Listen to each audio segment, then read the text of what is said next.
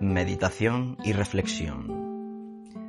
Un espacio en el que Pedro Valencia quiere compartir con vosotros su comprensión sobre el Tao y el mundo fenoménico. Una perspectiva profunda, cimentada sobre sus más de 40 años de indagación en prácticas energéticas y meditativas taoístas, budistas y advaitas, que le fueron transmitidas en persona por grandes maestros de cada tradición.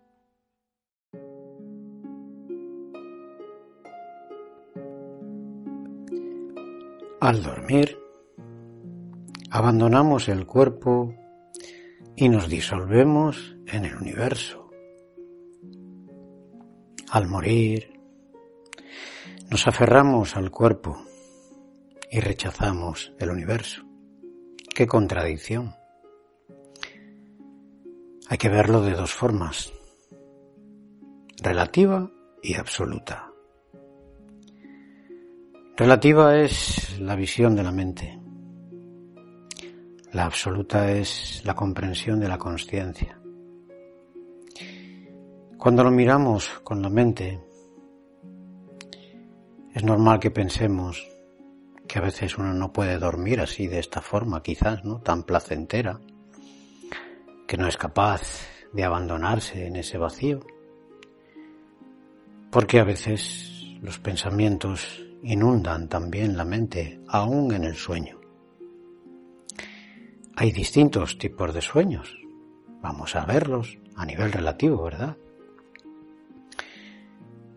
Hay tres tipos de sueño. El sueño que se implica a nivel emocional, el sueño que trasciende en el emocional y es capaz de liberarse siendo consciente, y el sueño profundo en el que uno se disuelve en ese universo. Es interesante verlos de la siguiente manera. En las primeras horas del sueño, si nuestras emociones no hemos sido capaces de poder eh, gobernarlas bien, pues porque muchas veces la vida es tan fuerte, las situaciones, que es muy difícil que la mente esté estable. Pensamos que es nuestro cerebro, el de la cabeza, el que está gobernándolo todo. Todas las emociones que vamos recogiendo a lo largo del día, a lo largo de la vida, todo eso es un gran potencial que se aloja dentro de nuestros órganos y de nuestras entrañas. Todo nuestro cuerpo es un caudal de emociones. Tenemos un síndrome de Diógenes y todo lo vamos guardando ahí dentro. Esas emociones nos gobiernan más de los que pensamos. Y cuando vamos a dormir, no es fácil a veces deshacerse de ellas. A las primeras horas de la noche, esas emociones suelen asaltar nuestra mente y se pueden transformar en pesadillas burdas, sueños ansiosos. Hay otro tipo de sueño que trasciende este fenómeno y es el de medianoche hacia adelante, hacia la madrugada. Puede ser el sueño en el que la conciencia entra muy clara. También podemos soñar con sueños que ahora nos parecen como una ilusión, pero era muy real. Hay otro tipo de sueño, que es el sueño profundo. En ese sueño profundo, que es al que se refiere esta reflexión, ahí nos abandonamos al vacío, ahí nos disolvemos en el universo, en el espacio. Al disolverse hay un gozo. Es curioso porque cuando uno duerme de esa forma profunda, al despertar al día siguiente, uno dice, yo quiero seguir ahí. Estaba muy a gusto, no quieres volver aquí otra vez. ¿Y dónde estábamos? ¿Y quién éramos? ¿Y qué aspecto teníamos? Estábamos disueltos. La conciencia estaba en su estado natural, disuelta en el espacio más allá de todo aferramiento, de todo ego, de todo condicionamiento o forma. Sin embargo, esa misma sensación no la querríamos para siempre. Si nos dicen ahora, bueno, a la mañana siguiente no te vas a despertar o ya no nos gusta tanto. No queremos irnos, no queremos eh, entrar en ese universo, expandirnos en esa gran conciencia. Por eso dice, qué contradicción, ¿no? Es normal. Tenemos eh, a veces pues hijos, eh, familias, ¿verdad?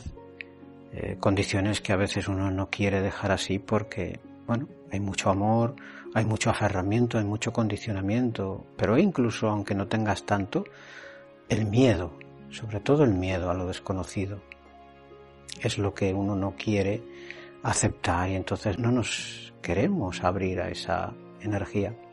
Preferimos aferrarnos al cuerpo.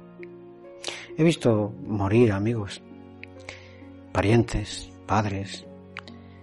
Cada uno de una manera ha ido afrontando su momento, su destino, ¿no?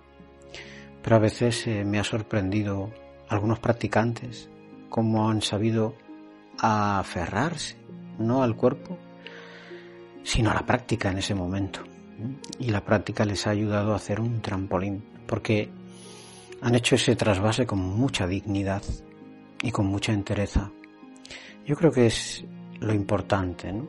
Cada vez que vamos a dormir, cada vez que nos expandimos en esa conciencia y a la mañana siguiente, cuando uno dice, estaba muy bien allí, ¿no?